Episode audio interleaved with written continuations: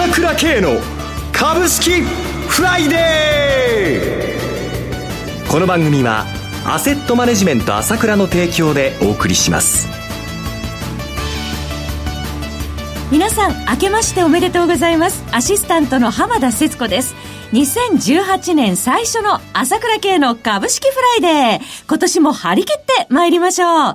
それでは番組パーソナリティをご紹介します。アセットマネジメント朝倉代表取締役で経済アナリストの朝倉圭さんです。朝倉さん、明けましておめでとうございます。おめでとうございます。よろしくお願いいたします。よろしくお願いします。そして、毎月第一金曜日は、アセットマネジメント朝倉、長谷川慎一さんにもお越しいただいてお送りします。長谷川さん、今年もどうぞよろしくお願いいたします。はい、よろしくお願いします。さて、大発会の東京株式市場、日経平均株価700円を超える大幅高と、絶好のスタートを切ったわけですね。すごかったですよね。はい。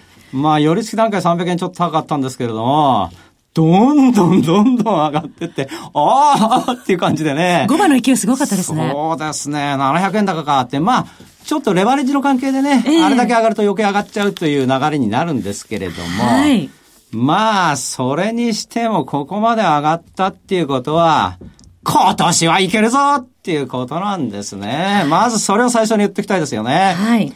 で、まあ、ニューヨークの方も、まあ、ニューヨークダウンもね、連投に次ぐ連投でね、3連投2万5千ドルでしょ？節目初めて上回りました。まさか初日から7000ポイントかなってしまうし、えー、S&P も最高値ということで、これだけじゃなくて世界中で株高じゃないですか。そうですね。えー、これも金がうなってるんですよ。簡単には止まらない流れですよね。まだまだということで、ましてや日本株なんかまだまだ PR15 倍の世界で、企業業績どんどんどんどん良くなっていくんだから、しかも世の中はみんな弱気。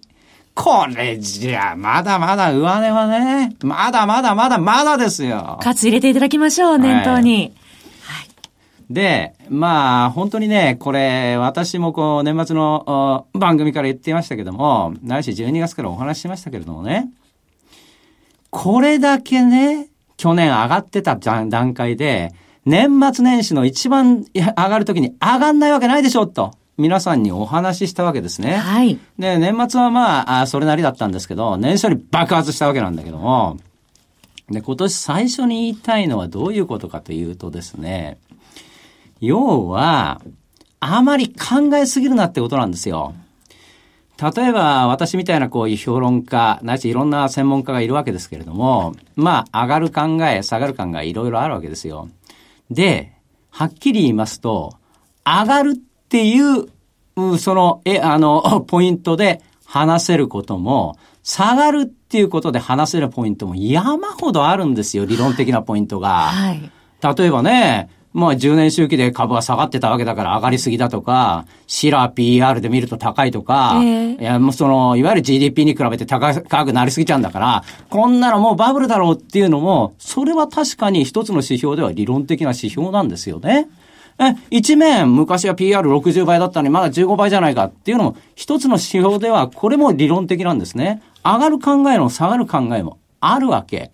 だけど私が言ったことは唯一一つだけで12月からこれだけね、年間かけて上がったんだから、年末年始のね、一番上がるときに上がらないわけないでしょそれだけなんですよ。要は、相場をやる上で、あんまり深くぐちゃぐちゃぐちゃぐちゃ考えるなっていうことなんですよ。いろんな考え方があるんだけれども、要は、これ当たり前のことだ。これだけ上がったんだ。年末年始上がったんだ。普通に考えて当たり前のことが起こってるわけなんで、そういう直感を鍛えろってことなの。えええー、これが大事なんですよ。ええー、この直感がないとですね、いくらやっても株は儲からないんです。だって明日のことっていうのは本当のことわからないわけだから。何が起こるかわからないのが世の中なんだから、明日交通事故になるかもわかんないんだから、いろんなことを考えすぎちゃって、本当に頭が良すぎる人っていうのは株では儲からないんですね。もっとシンプルに考えることが大事だということですね。で、腹を決めたらそれでいくっていうことが大事なんですよ。えー、単純に考えて直感が冴えないと株では儲かりようがないわけ。直感を鍛えるということが大事なんですね。その直感は非常に単純なところから来るということなんです。考えすぎるなということなんです。いろんなことを考えてもですね、決めたことはですね、はいバチッといけということなんですよね。軸を持つということですね。そうなんですよ。はいはい。はいそういう意味で言いたいんだけれども、はい先ほどの繰り返しになるけど、今年は年初に741円も上がったわけ、22年ぶりの上昇したわけ。ええこれは今年は1年高いなと。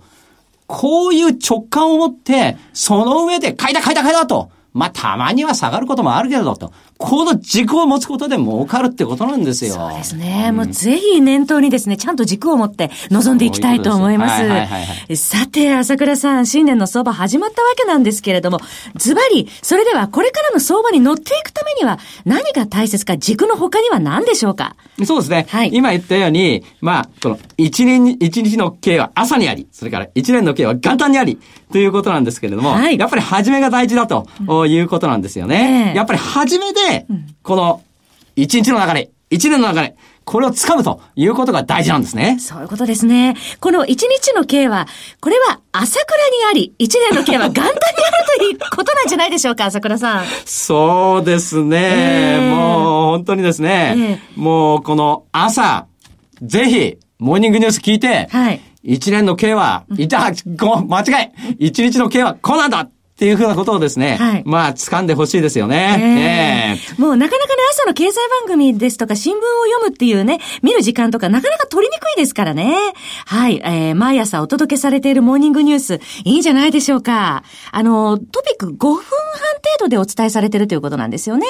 朝倉さん。そうですね。はいで、まあ、継続方法も簡単なんですね。それで途中で大会手続きすれば、そのまま、えー毎月1080円が引き落とされるシステムなんですけども、はいあ大会手続きをすれば、それ、あの、なくなりますから、はい。30回無料で聞いていただけますので、まずはお試しでね、お聞きいただいて、気に入ったら継続していただければと思います。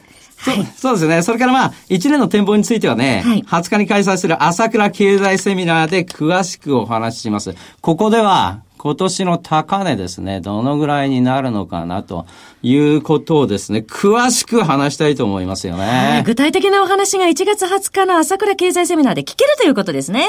はい。えー新年ですね、素晴らしいスタートダッシュ切れそうです。そうですね、はいもう一つだけ言っておきたいんだけども、はい今年の年初にやはり北朝鮮が非常に緩和政策を出してきましたよね。はいオリンピックに参加するかもしれないと。ええ今まで地政学的リスクというのが頭を覆ってたわけだけども、ええこの問題が晴れて始まってきた。ここも今年の象徴的なことなんですね。はいいわゆる去年の頭を抑えてた問題がなくなりつつあるよと。ええ全部なくなるわけではないんだけども、緩和方向にあるよと。これもしっかり掴んでおいてくださいね。マーケットに追い風ということです。そして先ほどお話しいただきましたモーニングニュースについてですが、Google、Yahoo で朝倉系モーニングニュースと検索していただいて、モーニングニュースのサイトからお申し込みいただければと思います。こちらはクレジット決済のみの受付となっております。または朝倉さんの情報配信会社 ASK1 のフリーダイヤル0120-222-464 0120-222-464までお問い合わせください。それではお知らせを挟んで長谷川さんのコーナーお届けします。鋭い分析力で注目を集める経済予測のプロ、朝倉慶。日々のマーケット情勢や株式情報、個別銘柄の解説を、朝倉本人が平日16時、メールでおよそ7分の音声を無料で配信中。株の判断に迷ったら朝倉慶。詳しくは、アセットマネジメント朝倉のウェブサイトへ。本日の市況解説無料メールマガジンにご登録ください。アセットマネジメント朝倉は、証券取引、金銭有価証券の予託、貸付行為は行っておりません。また、情報提供する金融商品のお取引では、相場変動などにより損失を生じる恐れがあります。取引説明書、契約締結前交付書面などを十分にお読みいただき、ご理解の上お取引ください。金融商品仲介業者登録、関東財務局長金中第605号。ここからは、長谷川新一の株式金曜ダービーのコーナーです。長谷川さんに注目銘柄を挙げていただきまして、次回出演時に取り上げた銘柄の1ヶ月間のパフォーマンスを検証、長谷川さんの予想を採点します。えー一つ、お気をつけいただきたいのは、買い推奨するものではないんですね。長谷川さんの視点で注目される銘柄を挙げていただきます。投資の最終判断、ご自身でお願いします。前回12月1日に取り上げていただいた銘柄5銘柄、すべて上昇ということで、全勝で、えースタートいたしました。それでは今回の銘柄お願いします。はい。えー、まず最初に紹介するのは、ロードスターキャピタルです。はい。東証マザーズ上場、コード番号3482、昨日の終値、127円高1628円でした。はい。えー、割安な不動産を取得し、付加価値を高めて売却する再生事業が柱ですが、インターネット上で資金を集めるクラウドファンディング事業も強化しています。はい、今期は業績を2度情報修正しています。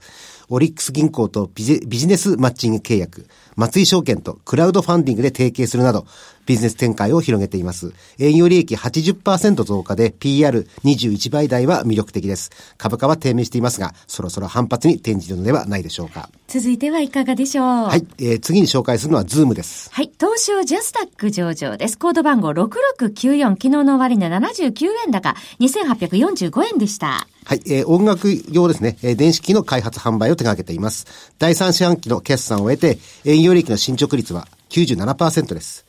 株価は昨年11月3500円台から現在2800円台で推移してますので、まあ、情報修正の期待を込めて注目したいと思います。はい、続いてはいかがでしょう？はい、えー、次に紹介したいのは、えー、アイデックです。東証一部上場、コード番号6652、昨日の終値15円高、2699円でした。はい、えー、制御機器の専業メーカーで IoT やロボット向けの需要が拡大しています。フランスの同業を買収して、その資金源として株式を売り出しちゃったんですけども、そのうちの3%は、えー、焼却しています。つまり売り出して時給の悪化を防ぐために行ったわけですね。こういったあの株主のことを考える企業は人気に人気になりやすいのではないでしょうか。なお、今期の予想利益は64.9%増加で、PR は19倍です。えー、2700円台挟んで揉み合ってますが、そろそろ上に離れていくのではないでしょうか。はい、続いてはいかがですか？はい、次にご紹介するのは、えー、オプトランです。はい、東証一部上場、コード番号6235、昨日の終値20円安、2840円でした。はい、えー、12月20日に上場したばかりの会社ですが、えー、東証一部です。スマホのカメラの高機能化ですね、光の映り込みを防ぐ反射防止膜など光学膜を製造する装置を作っています。今期予想営業利益は228%増益で、PR は21倍台に過ぎません。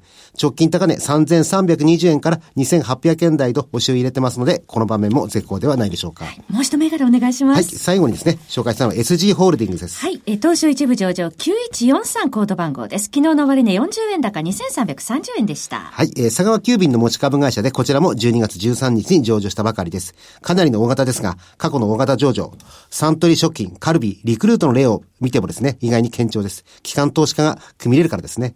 物流は人手不足に苦しみましたが、ネット社会の急拡大に物流の拡大は欠かせません。まだ PR は21倍台と低く堅調な相場展開が続きそうですね、はい、5銘柄ご紹介いただきました。